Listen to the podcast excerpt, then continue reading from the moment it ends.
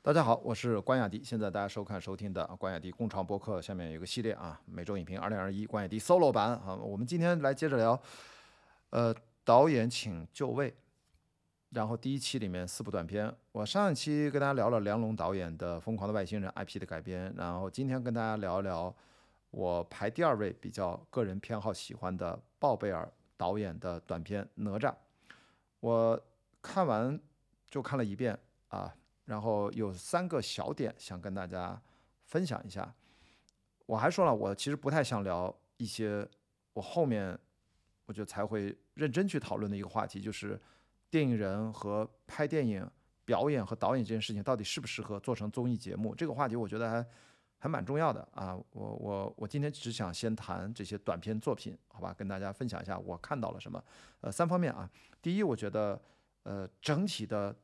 就针对鲍贝尔，我觉得这个话题主要要聊鲍贝尔。鲍贝尔，嗯，他是一个很努力的喜剧电影演员，也是一个喜剧演员，这是大家对他的传统的认知。然后他在创作上，我觉得哪吒对他很重要，就是终于让大众一部分大众网友吧，观众们和他自己是否可以已经清晰的意识到，对于他未来电影行业的真正的。方向性的呃选择可能会有很大的启发，就是他虽然过往一直是一个很努力的喜剧演员，也有很多代表作品，我觉得有些还不错吧。我觉得《港囧》里面是我知道很多人其实不喜欢他的表演，但是当然也会有人喜欢他啊。他在那个时刻可能我们公平的讲，就算没有怎么那么成熟，对他的有很多批评声音我也都看到过，但是所有人。都不是一生下来就是天才，对不对？所有人都是要有一个进步的过程，呃，我觉得还是可以去，呃，每个人进步的节奏也不一样啊，我们应该更更包容一些啊，这是我的首先这是个人观点。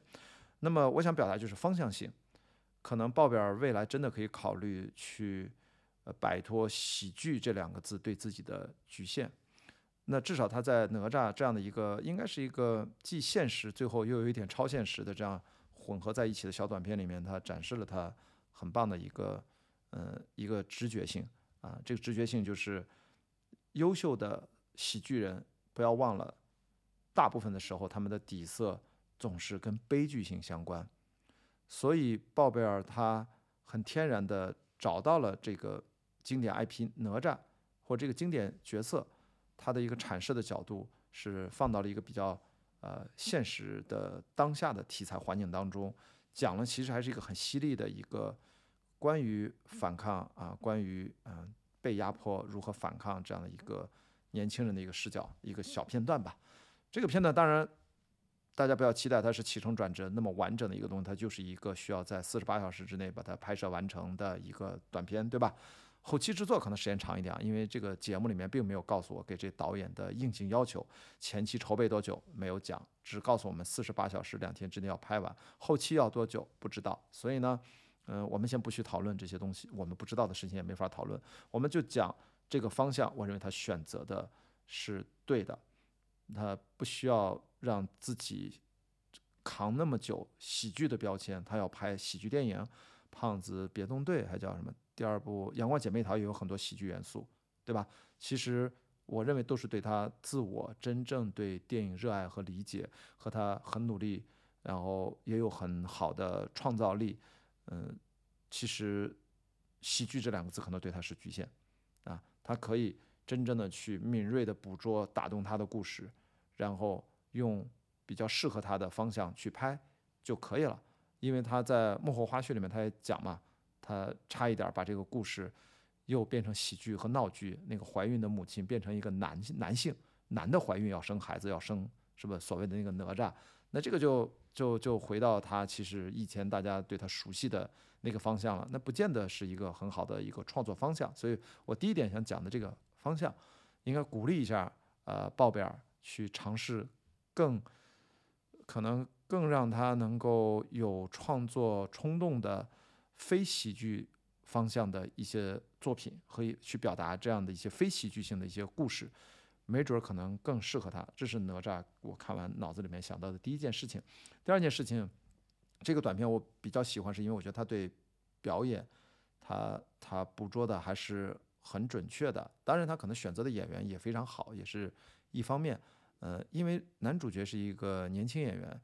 在短片里面，我觉得能有限的啊，有限的这几场戏看到他对演员表演的选择和控制是是是对的啊，是我说准确的。所以为什么比较喜欢呢？就是这部短片主要的原因，我经常说，我们判断一个新导演、年轻导演最重要的一个标准就是他对表演的判断力有。多准确，这是一个很难被取代的。这里面就提到网上传的吴镇宇讲的那个话，我觉得是他普通话逻辑表达的问题，导致大家截图下来只看他的话，对他进行冷嘲热讽。其实我觉得是一个，他用粤语讲，他可能可能讲起来那个氛围，有了那个语境，可能就不一定像大家理解的那样。我他我我我理解吴镇宇他讲的话，其实他可能在表达一件事情，就是只有在表演这个岗位上，导演的职责是无法被任何人取代的，啊，哪怕是演员副导演，现场帮你指导表演的副导演也无法取代，因为他们也是你的执行。你到底想让演员朝什么方向去演？你想在监视器里面控制，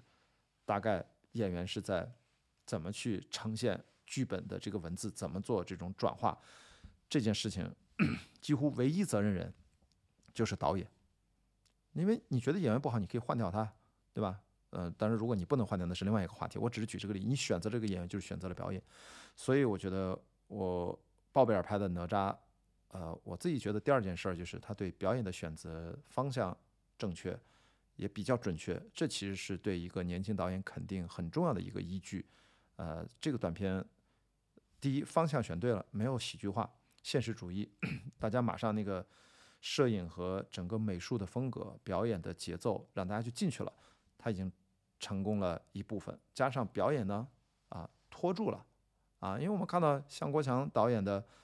那部短片，表演也不差呀，啊，他可能其他的部分可能啊，整体上出现了一些呃不和谐。我们下一段我们再去跟大家去分享啊那部短片。所以这两件事情。就已经让我觉得，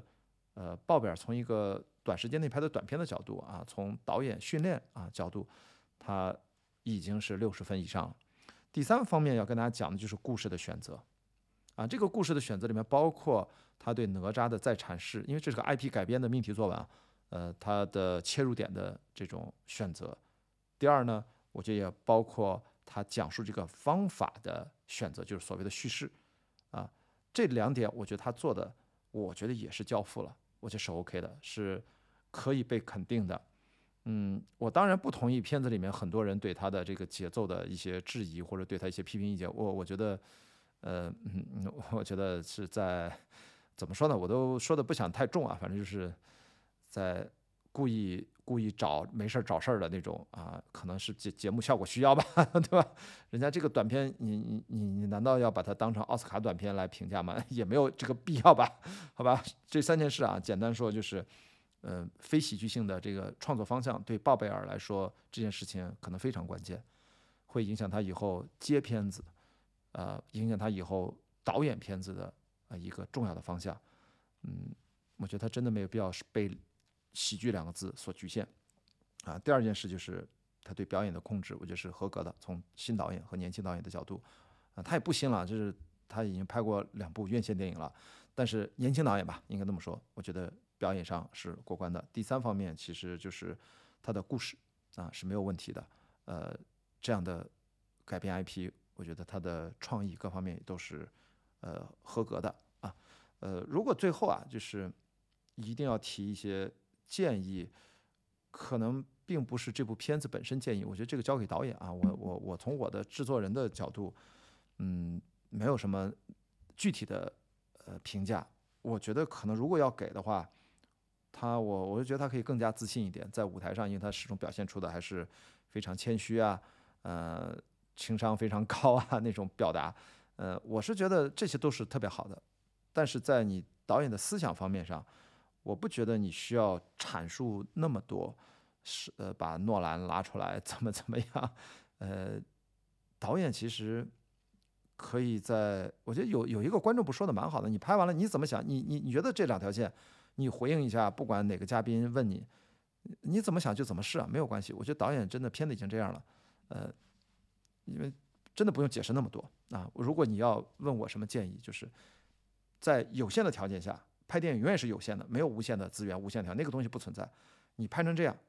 你就告诉自己，在这个情况下，限定性的情况下，这就是你最好的一个结果，可以更加自信。如果有什么问题，我们在下一部作品里面去改正它，去提高它，我们去期待下一部作品。我觉得就是这样的一个心态。我是希望，如果我要给建议，就是让鲍比尔再自信一下，他他拍片应该是没有问题的。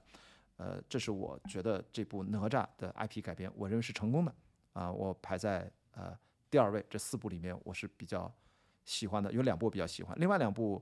呃。我后面跟大家分享吧，好吧，我对他们的看法可能呃就没有偏那么积极。好，那这就是关雅迪共创播客，我们每周影评二零二一关雅迪 solo 版，我们来聊导演请指教四部短片，第一期里面四部短片跟大家聊一下，今天就先聊到这儿。如果你喜欢这个播客的话，记得到全网的泛运行播客平台都去订阅啊，关雅迪共创播客，搜关雅迪，搜共创播客都可以关注、点赞、给我评论区留言，我跟大家互动，好吗？我们先聊到这里，拜拜。